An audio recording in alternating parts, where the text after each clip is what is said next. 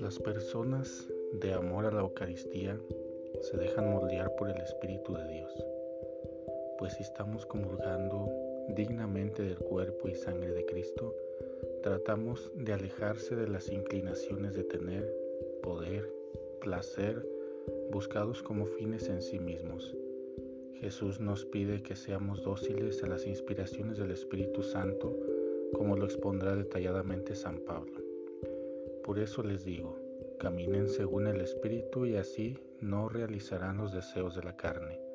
Galatas 5:16 y les expone los deseos de la carne entre ellos, el odio, la ira, violencia, celos, divisiones, sectarismos, entre otros, y claro, todos los que sean de libertad sexual, pero también nos expone para poder distinguir bien cuáles son los frutos de aquellos que se dejan conducir por el Espíritu.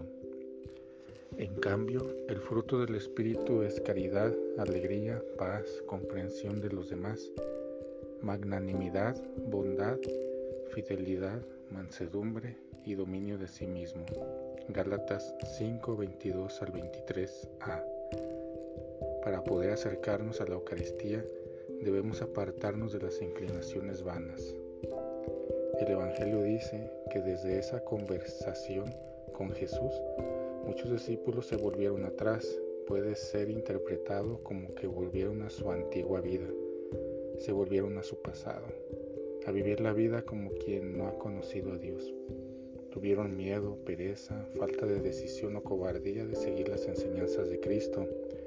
Y Jesús, en lugar de rectificar, de modernizar su lenguaje y enseñanzas, como muchos le dicen y le exigen a la iglesia, en lugar de acomodar la doctrina, a sus interlocutores en lugar de descafeinar el Evangelio, en lugar de hacer una religiosidad a la carta, los deja que se vayan.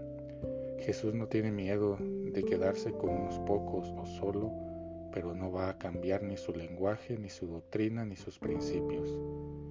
Él es fiel a su Padre y quiere que quien lo siga sean fiel a Él, que crean en Él. Por eso decidido se vuelve a los doce y les dice, ¿También ustedes quieren marcharse? Lo vemos en los versículos 67b.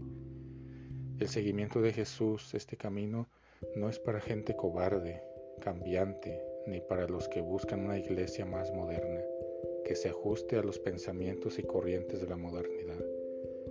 Por eso, ante las instigaciones de los modernistas, humanistas, cientifistas, buenísimos, y los que quieren una fe acomodada a sus propios intereses, todos deberíamos responder con las palabras de Pedro, Señor, ¿dónde, quién vamos a ir?